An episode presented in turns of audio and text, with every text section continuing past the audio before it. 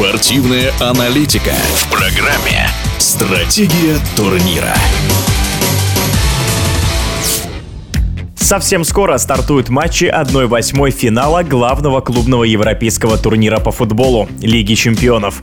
Кто из команд считается явным фаворитом и у кого больше шансов пройти дальше? Своими прогнозами на предстоящие поединки делится трехкратный чемпион России Евгений Бушманов пара Милан-Тоттенхэм, на мой взгляд, здесь достаточно явный фаворит. Это английский клуб. Даже если бы Милан был в своей лучшей форме, в лучшем состоянии, я думаю, что было бы непросто в этом противостоянии с Тоттенхэмом. Хотя Милан, опять же, там, когда он в лучшей форме, лично мне очень нравится, как они играют. Играют интересно в атаку, атакующий футбол. Много прессингуют, много моментов создают у ворот соперника. Еще раз, даже если бы они были в лучшей форме, им было бы непросто против команды Конте, на которая играет, наоборот, в такой контратакующей манере. Очень дисциплинированная, очень организованная команда. Им всегда сложно атаковать эту команду, да, сложно скрывать ее. Обороняются большими силами на своей половине поля и очень хорошо выбегают в контратаку. Кому забивать там есть.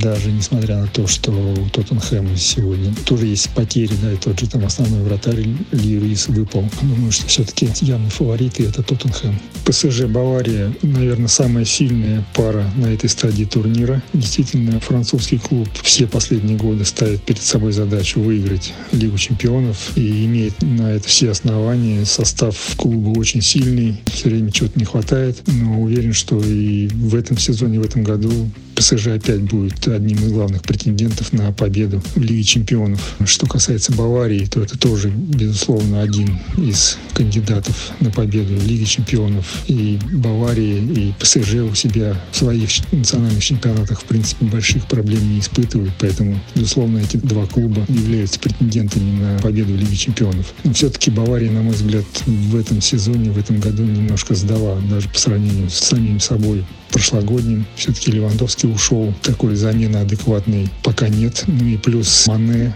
травмирован, Нойер травмирован. Это тоже два очень важных игрока сегодня для Баварии, два лидера. Наверное, все-таки им будет сложно да, в этом противостоянии. Ну и в целом Бавария в этом сезоне пока выглядит такой командой не очень стабильной, скажем так. Да. Несмотря на то, что они лидируют в чемпионате Германии, но все-таки стабильности не хватает. Чередуют матчи какие-то фееричные, и они там доминируют полностью и забивают много мячей, чередуют с не очень качественными играми, иногда даже просто право провальными. И даже по ходу одного матча иногда бывают вот такие перепады, когда команда то играет здорово во всех компонентах игры, во всех фазах, и в атаке, и в обороне, в переходных фазах, то начинает проваливаться и пропускает мячи, и упускает победы. То есть стабильности Баварии в этом сезоне не хватает, и здесь, на мой взгляд, фаворит в этой паре будет ПСЖ. Следующая пара Челси Боруссия Дортмунд. Челси в этом сезоне действительно находится сейчас в такой стадии перестройки. Пришел новый тренер, игроки тоже меняются. И пока вся эта перестройка идет достаточно тяжело. Команда находится в середине таблицы в английской премьер-лиге. Посмотрим, что будет дальше. Но что касается вот этого противостояния с Боруссией Дортмунд, я думаю, что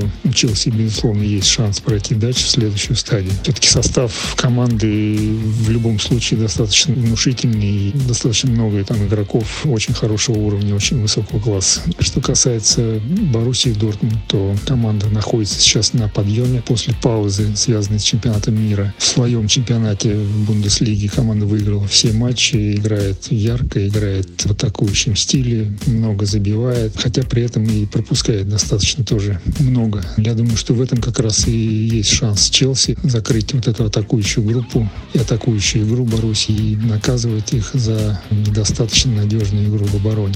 Поэтому я думаю, что здесь такое противостояние будет интересное. Шансы на проход, на мой взгляд, 50 на 50.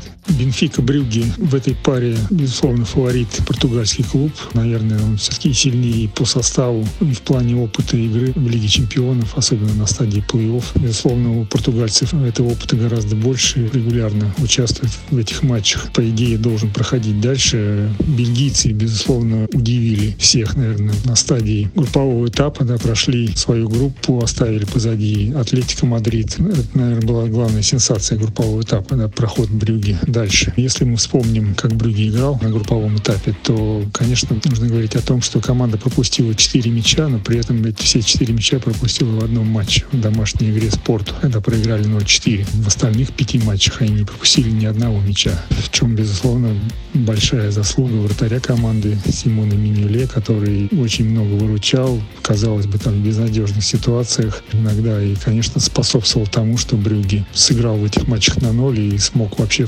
пройти, пройти в следующую стадию. И, конечно, если сейчас там в матчах с Бенфикой вратарь снова поймает такой кураж и будет там очень сложно забить, то, конечно, и у Брюги появится шанс. Ну, будет интересно, интересно посмотреть за этим противостоянием. Остается добавить, что пары ПСЖ Бавария и Милан Тоттенхэм сыграют во вторник, а Брюги Бенфика и Боруссия Челси поборются силами в среду. В эфире спортивного радиодвижения был трехкратный чемпион России Евгений Бушманов. Стратегия турнира.